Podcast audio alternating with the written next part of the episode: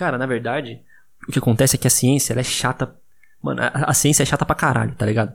Só que as pessoas não querem lidar com toda essa chatice pra poder ter essa utilidade dela.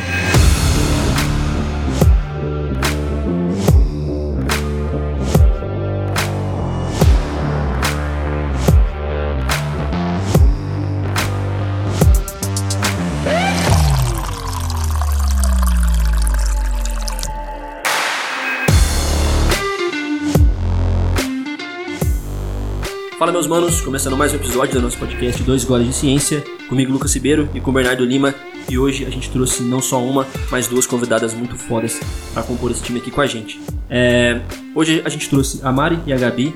Elas têm um Instagram junto, chama Nutri etc. Nutri.eat de comer, etc.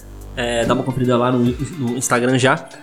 É, Mari, Gabi, fala um pouco mais sobre, sobre, sobre vocês, sobre o que vocês fazem e tal é, e como que é essa atuação de vocês no, no, no Instagram, né, na, na divulgação de conteúdo. Assim. Bom, eu sou a Mariana, eu sou nutricionista, é, atuo tanto na nutrição clínica, mas também é, trabalho numa health tech aí, e criei aí esse, o Nutri Etc. com a Gabi. E eu sou a Gabriela, eu sou na verdade, quando esse episódio do podcast for para o ar, eu acredito que eu já vou poder falar que eu sou nutricionista pela FMRP, porque eu sou atualmente, né? Hoje sou universitária das duas últimas semanas de estágio obrigatório, formando aí perdida no meio do ano, porque a pandemia deu uma atrasada. Eu acho que o Bernardo compartilha desse sentimento comigo. Porra! Verdade entende. Pois é. E e é isso, vou daqui duas semanas, nutricionista pela FMRP, parceira da Mari nesse projeto que é o Nutri Etc. Se a Mari quiser falar um pouquinho mais sobre ela. Sobre mim, o que eu tenho para falar, pra, se alguém quiser, é, para a gente criar uma conexão, né, se conhecer melhor. É, gosto muito da área de nutrição esportiva, é uma área que, que eu dedico mais tempo e energia né, para atividades extracurriculares desde o começo da graduação. Em 2019, eu fundei a Liga Acadêmica de Nutrição Esportiva da nossa faculdade e ano passado fui presidente e deixei essa herança aí para o pessoal, saindo agora da faculdade. É, no futuro muito próximo, eu tenho planos de seguir na carreira acadêmica né, e fazer pesquisa voltada para nutrição esportiva. Sobre mim é isso. Agora, acho que a Mari fala bem sobre como surgiu a ideia do nosso Insta. Cara, a gente sempre gostou de, de aprender a aprender, sabe? Eu acho que esse foi o grande X da questão. E a gente vem aí sempre trocando figurinhas, conhecimento aqui e ali, para falar é, sobre nutrição, coisas que nos interessavam. E sempre tinha uma dúvida em comum, que era tipo, cara, como que a gente vai saber se essa evidência é boa ou não? Se esse artigo é bom ou não, né?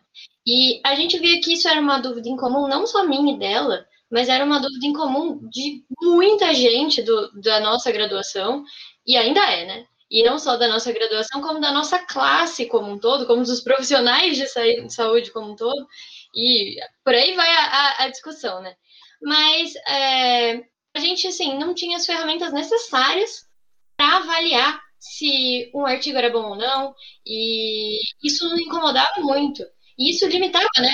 A gente aprender a aprender, né? A gente tinha que sempre ter um tutor ali, porque é, tudo era difícil. Aí a gente falou, não, chega, vamos começar a procurar quais são as ferramentas que vão auxiliar a gente a saber olhar para um artigo e falar, não, isso daqui tá bacana, como que eu, eu encontro é, as evidências para usar na minha prática clínica e não depender de outra pessoa, né? Ter essa independência também. E aí a gente começou a estudar muito sobre é, tudo que está abaixo desse grande é, nomenclatura aí, que é a prática baseada em evidências, e que a gente vai discutir um pouquinho hoje. E a gente falou, cara, se é a dúvida de tanta gente, por que, que a gente não compartilha isso também, sabe? A gente criou totalmente despretensiosas aí o, o Instagram para compartilhar o que a gente vinha aprendendo e o que a gente queria, também para ser um ponto de motivação, porque você tem, né, que gerar conteúdo, então você não para e tudo que você aprende na prática, você fixa muito mais, né? Então a gente falou, não, além de aprender, a gente tem que descomplicar e trazer isso de uma maneira didática para que outras pessoas é, vejam isso. E aí surgiu a nossa missão também de descomplicar a prática baseada em evidências. E foi aí que a gente surgiu.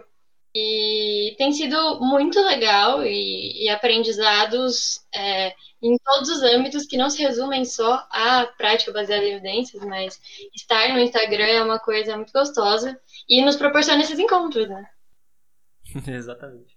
É, e cara, acho muito massa de você falar essa parte tanto de da carência que a gente como, como profissional ou estudante da área da saúde tem nessa área de conhecimento é, e também da do, desse processo de, de é, descomplicar assim né porque se, se essa essa ciência ela já é um pouco distante para quem é profissional ou aluno ela é muito distante para quem é o público leigo e tem que tomar algumas decisões no seu dia baseado em, em, em conceitos científicos complexos, né? Então a gente tem, por exemplo, agora na pandemia tem um monte de coisa saindo né? É, na ciência que se toma vacina, se não toma, se, se dá coágulo, se não, se não dá. E para isso chegar até o, o, o público leigo é uma caminhada muito grande, né, velho? Então acho, acho interessante fazer essa, essa distinção, assim, tipo, olha, a gente tem que deixar isso mais acessível para os profissionais, mas também tem que deixar isso, isso mais acessível para o público leigo, né? Para o público é, geral, assim, né? Uhum. E eu achei bacana o que você falou, que o conteúdo de vocês ele surgiu da maior carência da academia, né, da universidade, da maior dificuldade da, de quem está se formando, de quem já se formou, e que era para ser o papel único da universidade, eu acho, que era ensinar o aluno a aprender, né? Porque a gente tem um modelo de ensino muito conteudista, né? Você aprende ali é, o protocolo de dieta para o paciente com, sei lá, com DPOC, sei lá, mas você não aprende a entender por que, que você precisa fazer aquilo ali né? Assim, você aprende muito a fórmula básica para responder a prova, para responder o caso clínico, só que você não aprende a desenvolver o raciocínio daquilo ali, e é por isso que a gente tem é, um nível até de, de, de, profissional, né? Assim, no, no, Brasil muito. Não vou dizer que é fraco, mas assim, a gente não está onde a gente deveria estar, né? E é justamente por isso.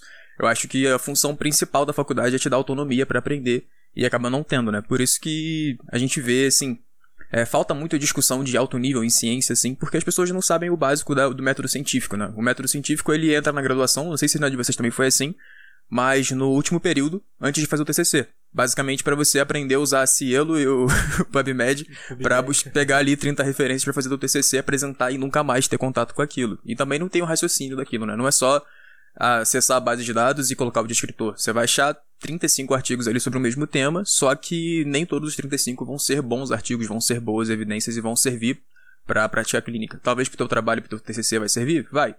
Mas a gente não está se formando só para defender o TCC, só para passar na faculdade, né? Assim, a faculdade é uma etapa ali de 4 a 5 anos da, da tua carreira, né? Da tua prática que vai durar a tua vida inteira, provavelmente. Ah, e até juntando o que vocês dois falaram, o Lucas levantou a bola aí da pandemia e, e você da, da graduação, e tem uma discussão interessante, né, sobre isso, que, que a pandemia trouxe esse essa hiperexposição da, da evidência científica, né? Então, a gente pode até trazer depois a banalização da evidência científica que a gente vê hoje em dia, mas é, a galera leiga que antes nem sabia o que era evidência, agora está é, é, acompanhando as fases de um clinical trial de vacina.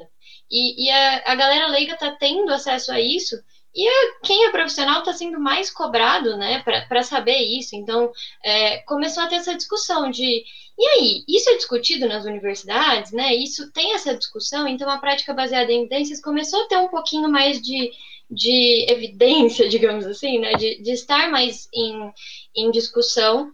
E eu estava vendo um podcast do Luiz Correia, que é da Escola Baiana de Medicina Baseada em Evidências. Ele é tipo, muito foda na área. E ele estava discutindo justamente isso, que a galera fala, não, tem que reformular aí o currículo, né, as matrizes curriculares, que a gente traga mais isso na universidade. É, eu concordo, é um ponto. Por exemplo, na nossa faculdade, a gente é, teve discussões muito básicas, assim, nas matérias básicas, e isso nunca foi retomado no sentido de é, agora a evidência é sobre DPOC, mas ó, a evidência é assim, a, a, a parte básica é assim, a análise estatística é assim, isso nunca foi retomado. Mas o Luiz traz a discussão também de que é, de que adianta a teoria se a gente também não vê a prática, no sentido de, de quem está ensinando a gente não pratica a, a prática baseada em evidências, né? A gente não vê ali, salvo obviamente, profissionais excepcionais que estão ali nos ensinando, a grande maioria também não tem isso no CERN. Tanto é, o professor que está ali na universidade, quanto o preceptor na hora que a gente vai para o estágio, e a gente acaba é, não vivenciando a prática baseada em evidências na prática, né? E de que adianta você só ter a teoria se, se a classe não atua dessa maneira, né? Então, eu acho essa discussão é, é bem, bem interessante. Tava conversando com a Mari sobre isso esses dias, né? E quando a gente finalmente vai para a prática, é, nos estágios obrigatórios, a gente aprende mais sobre como cada nutricionista atua naquele serviço, do que realmente evidência científica e como aplicar isso para com o paciente que a gente está atendendo, né? Então a gente fica até muito perdida quando a gente muda de uma enfermaria para outra, de um serviço para outro, porque a gente estava aprendendo como que a nutricionista do serviço anterior estava trabalhando e não, na verdade, sobre prática baseada em evidência, né? Não está sendo aplicado. Parece que a gente volta lá para a década de 80, quando o enfoque era a experiência prática do profissional, né? E não o, o não foco que a gente tem hoje em dia nas evidências científicas, que é o que a prática baseada em evidências propõe para gente. Você está acabando o estágio agora, né? Eu não sei se você passou por isso. Eu também me formei recentemente, tive meus problemas que você. É, e os meus estágios foram muito bons, assim, mas conversando com outros colegas meus, eu vi que, tipo, o estágio, ele não é para você realmente praticar a profissão, é para você fazer o serviço daquela unidade e para fazer o que ninguém tá afim de fazer.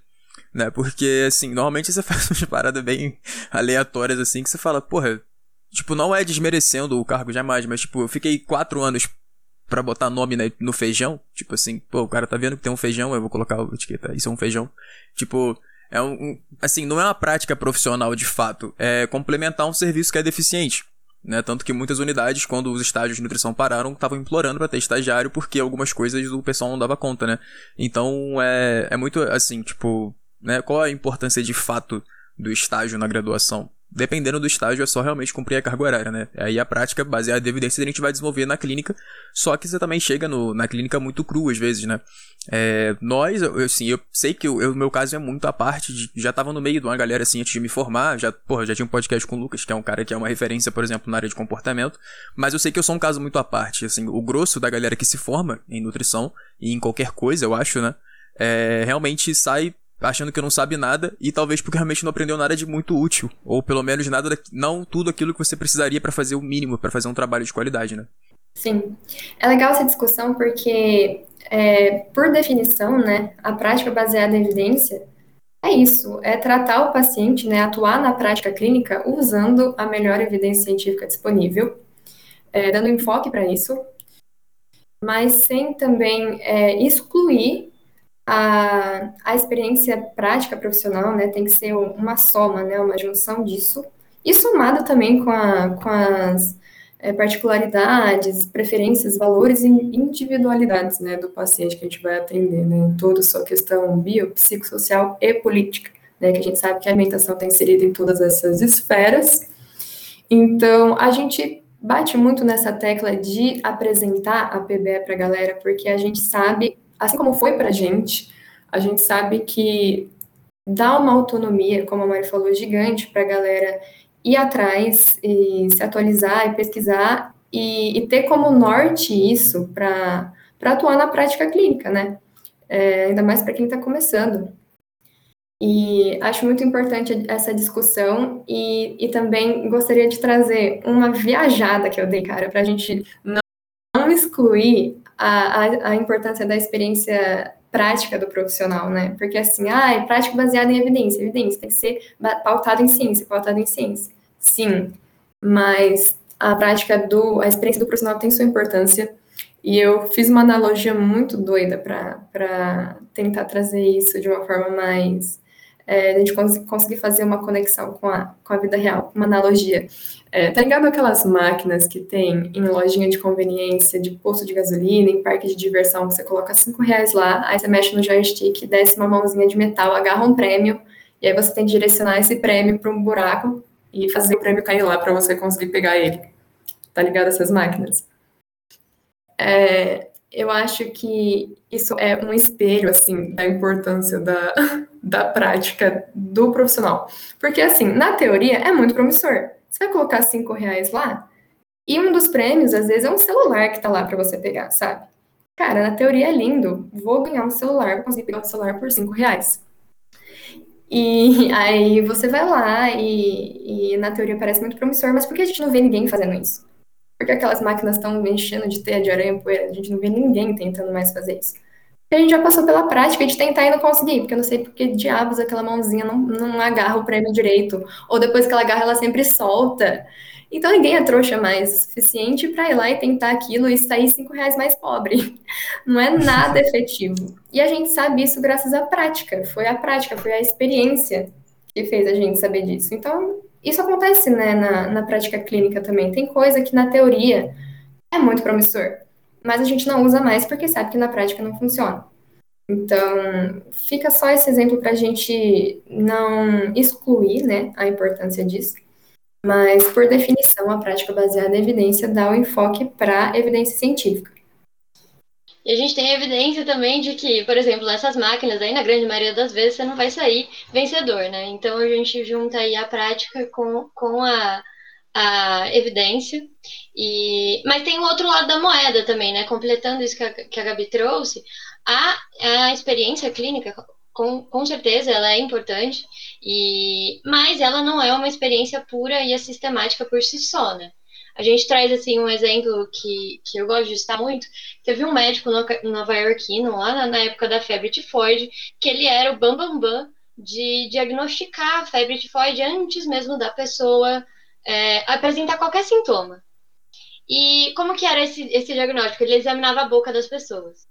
E depois de um tempo, né, é, as pessoas acabavam tendo doença. Ele falava, vai ter, e a pessoa tinha, e ele era o bambambam. Bam, bam. Só que o que, ele estava fazendo? Ele estava transmitindo a doença ao examinar a boca de cada paciente. Então, aí é uma experiência clínica totalmente enganosa é, e, e, que a gente só descobriu que era enganosa fazendo-se aí pesquisas sobre e, e, descobrindo qual era a melhor maneira de diagnosticar, no exemplo, a febre tifoide um exemplo bom de como, como a gente pode se enganar na nossa prática clínica também, né? Uhum. Cara, perfeito.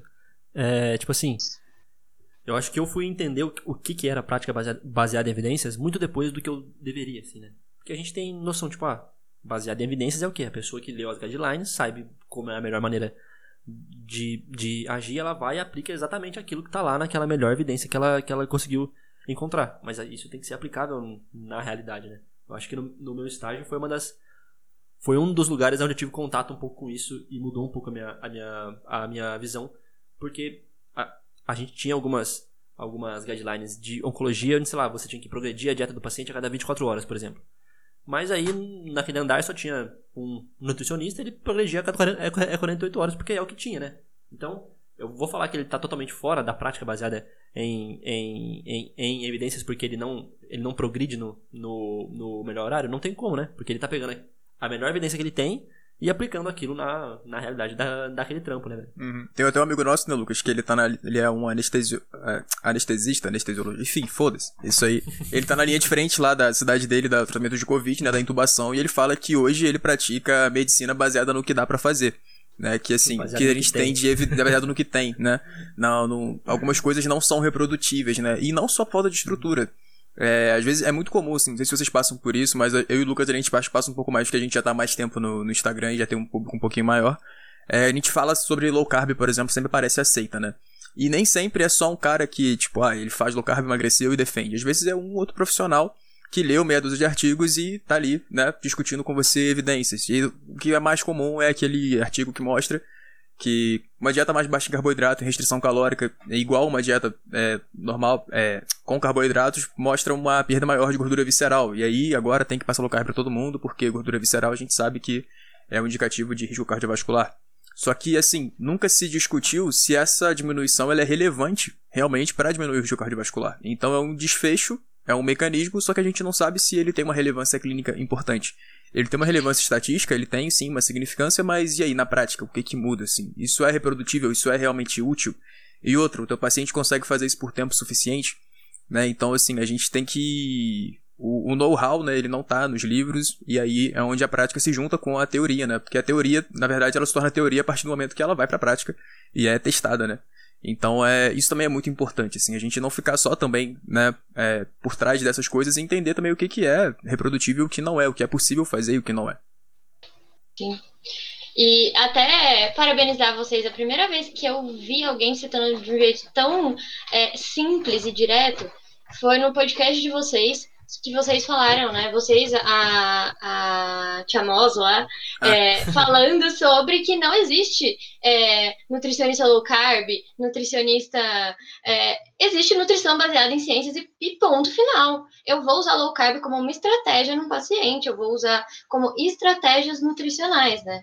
E eu até quis repetir porque eu acho isso muito importante, é um jeito simples de falar, o que é, a gente pode trazer uma discussão muito complexa, né? Mas é um jeito muito simples de trazer que realmente a evidência científica ela não, não cabe a todo mundo. Você tem que avaliar as necessidades do paciente, o que dá para fazer, né? A melhor evidência disponível e a sua prática clínica. Então são as três esferas ali que se juntam na prática baseada em evidências e para a gente ter a melhor atuação baseada na melhor evidência disponível com aquele paciente, né? Uhum. É, o que é possível fazer e o que é necessário fazer também, né? A gente sabe, por exemplo, que periodizar a dieta, ciclo, é, ciclar carboidratos é super efetivo, mas você vai fazer isso para todo mundo? Eu tenho muita paciente que é dona de casa, tem 50 anos, e eu, eu vou ciclar carboidrato dela pra quê? Né? Assim, ela vai subir no palco, ela quer ter um abdômen trincado? Não, ela quer perder 10 quilos só pra diminuir ali a glicemia dela. Então, tipo assim, é, tem evidência de que isso funciona? De fato, tem. Mas precisa fazer nesse paciente, efetivamente, né? Então, assim, é, realmente você tem que ter um, um referencial, um arcabouço teórico, um, um repertório muito grande, assim, para ir pra clínica e ir confortável e saber o que fazer. Mas a, o know-how, né, assim, a prática é onde realmente você vai aprender onde você coloca cada coisa, né? Porque não, não adianta, né? Pra, pra que que eu vou periodizar a dieta, fazer ciclo de carbo semanal da minha paciente que só tá ali, tipo, eu preciso perder 5 quilos porque o médico pediu, sabe? Tipo, você tem que ter um pouco de tato também, porque senão você vai ficar, tipo, submetendo o paciente a uma coisa que ele não precisa e que vai ser desconfortável também. Ah, não, eu ia complementar para falar que é, tem esse ponto que da prática baseada em evidências que a gente fala que são as preferências do paciente. Mas as preferências do paciente não é fazer o que o paciente quer. É você saber mostrar para ele também o que os prós e os contras, né, daquela, daquela intervenção, daquele, daquela dieta que você vai fazer com ele, daquela suplementação que ele vai ou não fazer, e conseguir, é, dentro da sua prática clínica, fazê-lo seguir ou não a sua orientação, porque aquilo vai trazer um benefício para ele e tudo mais. Então, não é o que o paciente quer fazer também.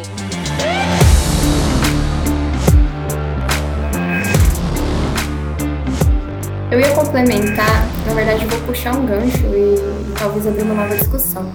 Mas eu acho importante a gente citar aqui assim.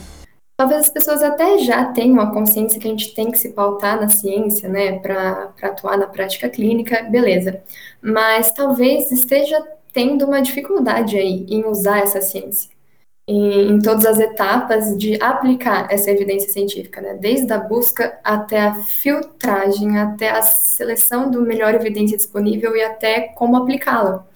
É, era uma dor nossa e foi um dos motivadores, assim, também, para a gente trazer algumas ferramentas que estão aí disponíveis para ajudar nesse sentido, em todas essas etapas de aplicação das evidências científicas. Porque, cara, a gente não é ensinado a fazer isso. A gente é ensinado que a gente deve se pautar na ciência, mas a gente não é ensinado a como usá-la, como buscá-la. A gente abre lá o buscador, digita a palavra-chave, aparece no mínimo 30 mil resultados.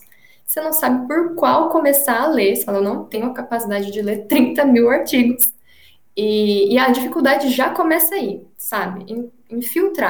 Em filtrar, em escolher o que eu vou ler, em saber qual é a, a, o tipo de estudo mais adequado para responder o que eu estou buscando, em analisar criticamente o que eu escolhi para estudar e fazer uma reunião e, e por fim, tirar conclusões da, da, do compilado de estudos que eu li, né?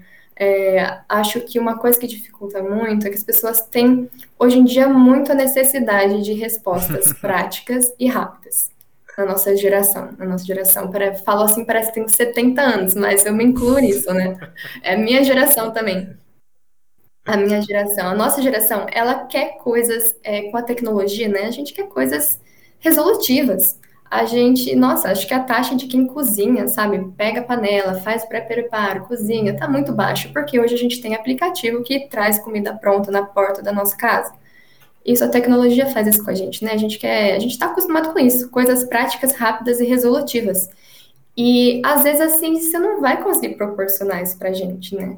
E, e na verdade, quando a gente quer isso, quer uma resposta objetiva e prática e universal. Sim, não, funciona, não funciona. Faz bem, não faz bem, a gente está passando por cima da ciência, né? Porque a ciência não é isso que ela vai trazer para a gente. Ela vai trazer o que funciona para aquela população, naquele estudo, é, com aquela metodologia utilizada, e aí eu tenho que analisar, é um caminho árduo. Eu tenho que analisar é, qual foi a metodologia que o cara utilizou, será que tem alguma mais uh, um, um, padrão ouro, assim, né, alguma melhor para avaliar aquilo.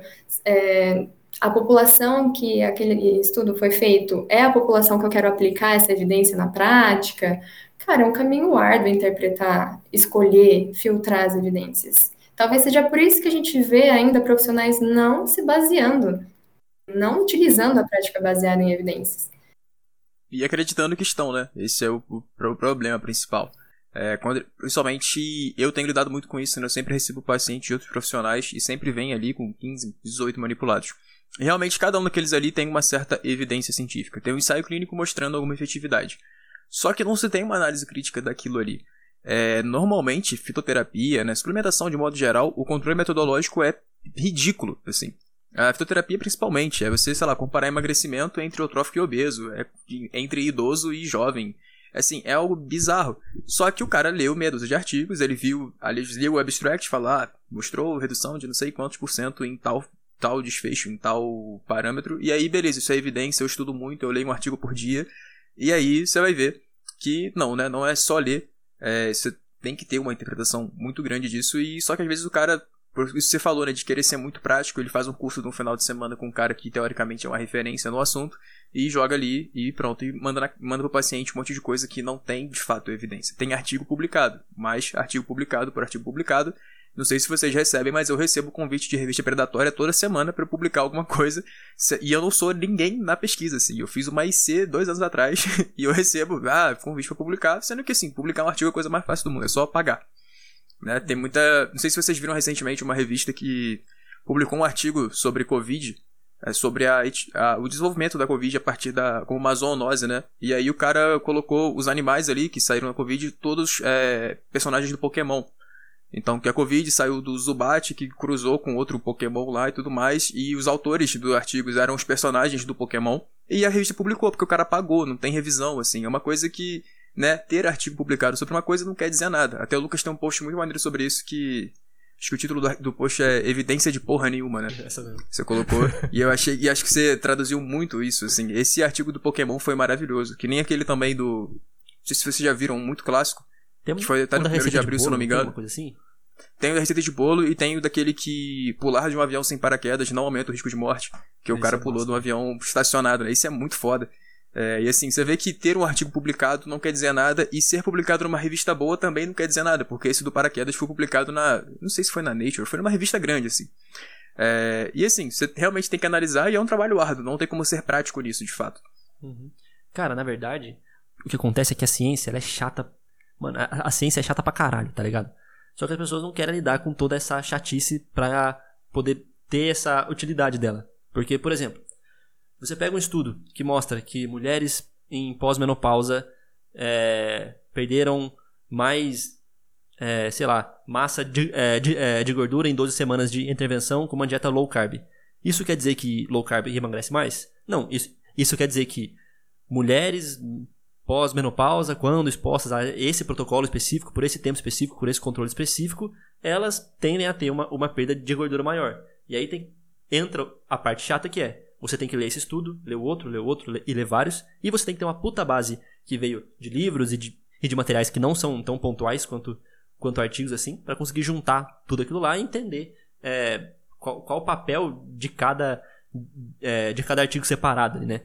E aí o, o problema disso é que esse estudo que eu falei rende uma matéria no, no jornal lá que tá assim: estudo diz que low carb emagrece mais, né? Quando na verdade não é o estudo que diz, é o jornalista. Ele só leu o estudo e interpretou da maneira que ele, que ele achou mais fácil, né, velho?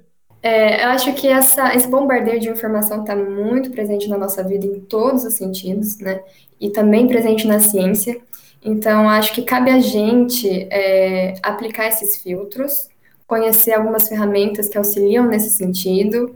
É, são coisas que a gente gosta de trazer para o pessoal, da, tanto universitários como profissionais, né? Porque a prática baseada em evidência é voltada para o consumidor de evidência e não só para atuação na prática clínica, né? Ela conduz a, a decisão na prática clínica, mas ela também é um objeto de estudo para quem quer simplesmente adquirir conhecimento, né? É, eu, como estudante, uso a prática baseada em evidências e, e as ferramentas que ela propõe para eu conseguir é, filtrar meus artigos, adquirir conhecimento e tudo mais. E aí, como que a gente adiciona esses filtros, né? Que cabe, vai, vai do profissional adicionar esses filtros. É, uma coisa que ajudou muito a gente é estudar, conhecer integralmente quais são os tipos de estudo é, epidemiológicos, né? É, e saber que cada um infere coisas diferentes, né? Que quando eu estou querendo saber sobre a eficácia de alguma intervenção, se um medicamento, se uma estratégia nutricional, se um suplemento é eficaz, funciona ou não, eu não vou ler um estudo observacional. Porque o estudo observacional vai me trazer associações entre variáveis, ele não é capaz de inferir causa. Então, eu vou procurar o quê? Ensaios clínicos randomizados? Eu vou ver quantos tem, eu vou ver se tem uma meta-análise sobre, que vai fazer uma reunião dos resultados de todos os ensaios clínicos randomizados que existem. É, e isso é, é o que vai me trazer uma maior robustez, né, para eu conseguir aplicar essa evidência na prática. É, é uma ferramenta que ajuda muito. E por não conhecer essa ferramenta, muitos profissionais saem fazendo, saem espalhando fake news aí, né, é, inferindo causa é, por ler estudos observacionais, né. Vide carne mata, uhum. né. É. Cara, isso é quando você vê, por exemplo, que tem estudo onde o controle dietético foi um, um questionário de, fre de frequência que o cara tinha que lembrar o que ele comeu no último ano inteiro e marcar num xizinho lá, tipo, quantas vezes você comeu alface nesse ano? Oito, tá ligado? Tipo, tem coisa assim que o controle é praticamente nulo, tá ligado? E a galera toma como uma evidência, assim, muito boa. Publicou, é, é evidência, né? E, e, eu acho que, que, trazendo até essa banalização da evidência científica que a gente vê aí, é, a gente nunca ouviu tanto a palavra baseada em evidências. E, cara, evidência de quê? Com quem? Quanto foi? Que dose? Tipo, baseado em evidências não é bosta nenhuma, né? Você tem que saber é, qual é a evidência, quem fez, que maneira foi controlado, é, teve vieses, não teve vieses. E você sai aí, o profissional não sabe o que é viés, não sabe não sabe, né? É, lê bias lá na, na, na, no artigo e não sabe o que é. Então, assim, é, é complicado isso, né? Não, pior, usar o termo comprovado cientificamente para dar credibilidade para o que você está falando. A gente detesta. Nossa, eu detesto o provado em estudos, comprovados, isso é nojento. Mas. É, isso que você falou de conhecer a pirâmide de evidências é muito interessante, né? Que a gente sabe, por exemplo, estudos populacionais, eles servem para levantar as perguntas. E a gente tem é, outros tipos de estudos, né? Ensaios, né, dados pré-clínicos, ensaios clínicos e meta-análises que são para dar as respostas. Né? Uma coisa que muito, com, muito comum, né? E que. muito divulgada, na verdade, e que foi o que me fez é, querer me aprofundar mais como nutricionista, né? No caso, né, estudante de nutrição. não Era aquele vídeo daquele médico famoso que confundem com o Lucas de vez em quando, que é o, o outro L. Ribeiro. É, mas, né, países que consomem mais leite têm mais osteoporose, mas caralho, a diferença entre a China e os Estados Unidos é só consumo de leite? Não é o fato de que o norte-americano ele tem muito mais chance de ser obeso, os hábitos alimentares, a vida dele é totalmente diferente do que um chinês, por exemplo, ou de um japonês. É, uma coisa também na faculdade, um professor meu de genética, que houve podcast, inclusive, abraço pro João, é, sobre alimentos transgênicos, né? Ah, nos últimos 20 anos aumentou o consumo de alimentos transgênicos e aumentou também a incidência de câncer. Mas foi só isso que mudou nos últimos 20 anos? Né? Será que os transgênicos também aumentaram junto com outras coisas ou os transgênicos realmente causaram né, mais casos de câncer? E a gente sabe que não, né? É, muito pelo não pelo contrário fez muito sentido mas assim não tem relação direta né muito contrário você não transgênico protege do câncer não não é isso foram, tipo assim, discussões que foram levantadas até muito cedo na faculdade, e eu sei que também é um caso muito à parte, né? Eu, no segundo período, ter esse tipo de discussão, eu sei que a maioria das pessoas não tiveram. É, o Lucas, a gente troca muita ideia sobre a nossa graduação, é, antes de gravar o podcast e depois, e a gente sabe mais ou menos como é que foi uma outra. E, né, você, o Lucas e vocês estudaram na faculdade, na universidade mais foda do país, praticamente, e vocês tiveram o mesmo problema que eu que estudei numa universidade boa e pessoas que estudam em universidades de menor prestígio, né? Assim, é uma coisa que é estrutural, de fato. Não é da universidade X ou Y. Realmente, acho que é, é um problema da, do sistema educacional, é, principalmente a formação de nutrição, que é um curso relativamente novo, né? É, acho que Se ele conseguir. O, o primeiro nutricionista do Brasil deve ter aposentado agora. Não, mas eu ia citar que, tipo, É, né? é, quanto Não, mais ele entrou você na linha antiga. estuda isso, mais você vê como a- as evidências científicas vie- é, vieram sendo utilizadas de uma maneira é, equivocada em várias áreas. A gente pega aí o exemplo da- do mito da manteiga, por exemplo, que o cara fez um estudo, fez um cherry picking lá, pegou o- os países que, que dava a correlação que ele queria, publicou, tá publicado. Mas é uma coorte aí que, que mostra que teria correlação entre o consumo aí de, de colesterol, manteiga no caso, e, e chance de morte por doenças cardiovasculares, e isso foi eternizado. Eu, antes de. Quando comecei a me interessar por alimentação, morria de medo de gordura. Falava, vou morrer, vou. E como as coisas é, são passadas e a gente precisa parar e avaliar e falar o que, que a gente está consumindo, o que, que a gente está replicando. E, e eu sinto que na nossa na, na faculdade as coisas são. Isso é uma discussão que a gente pode trazer até sobre o pensamento cien- científico, ele é contraintuitivo, né? Então a nossa intuição, ela é muito mais direta, ela é menos analítica, e quando a gente pensa no pensamento científico, ele tem que ser mais crítico, mais analítico. E desde o nosso, do nosso estudo, assim, quando a gente pensa é, escola, as coisas são dadas pra gente, a gente não é estimulado, né? É sempre porque sim, porque é assim. É, eu lembro que, que quando meus professores iam explicar o porquê de ter chego naquele teorema, as pessoas saíam, e eu ficava na classe porque eu queria entender por que, que eu tenho esse teorema, né? Só que as pessoas são, são dadas a informação hoje em dia, e é, a, a, a gente não, não para para avaliar, né? Porque a gente sempre é dado e sempre está aceito os porque sims, né? E a gente e a questão da, da prática baseada em evidência é você parar, analisar e não aceitar esses porque sims que estão por aí afora. Exatamente, assim. E a questão da, da prática baseada em evidências, eu- hoje eu vejo muito com esse boom de produzir conteúdo pra internet e a galera que entra na faculdade e quer virar referência, né? E assim, começa a ler muito artigo, muito ensaio clínico, muita meta-análise, só que não entende o melhor nível de evidência que a gente tem, o mais bem estabelecido, que é a bioquímica, a fisiologia, né? São coisas que assim, não tem mais discussão. A gente sabe que o ciclo de Krebs é o ciclo de Krebs e ok.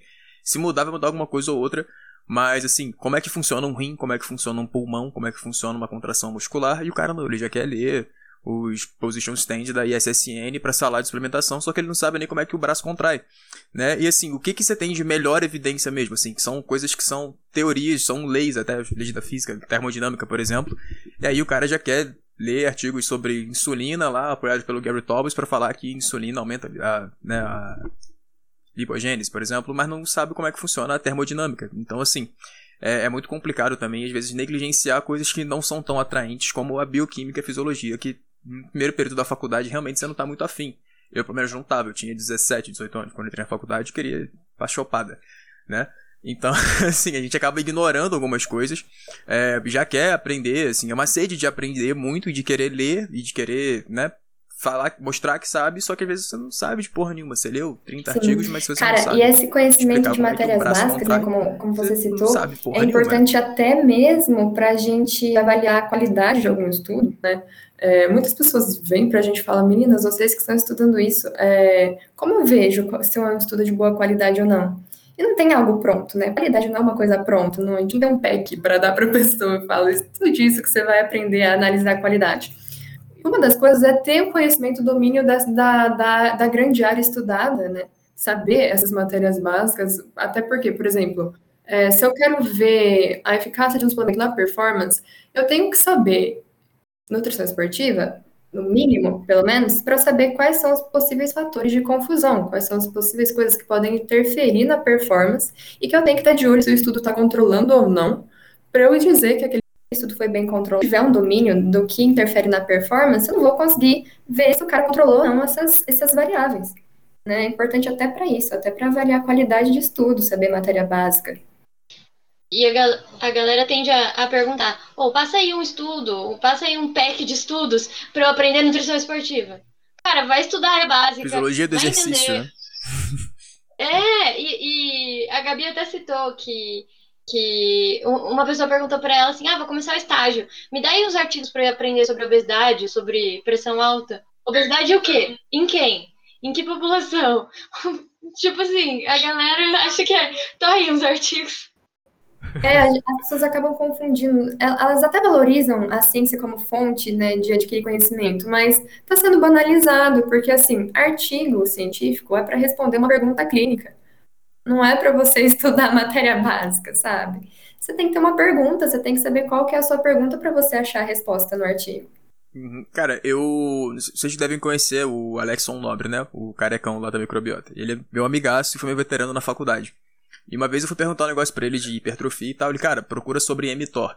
Aí eu fui no PubMed, mTOR. E não entendi porra nenhuma, porque eram uns estudos absurdos de biologia molecular da mais fina possível, só que tem no Guyton, né? Aí, tipo, ele falou, mano, você tá no lugar errado, vai pegar um livro, mano, você nem sabe o que é a parada, tipo, assim, é, ele foi um cara que me ajudou muito, assim, nessa, meus primeiros passos, assim, para estudar. E realmente é, é, é bem intuitivo, assim, ah, quero estudar, eu sou o brabão, eu sou o leitor de artigos, vou no PubMed. Mas às vezes você vai achar ali no, no Leninger, né?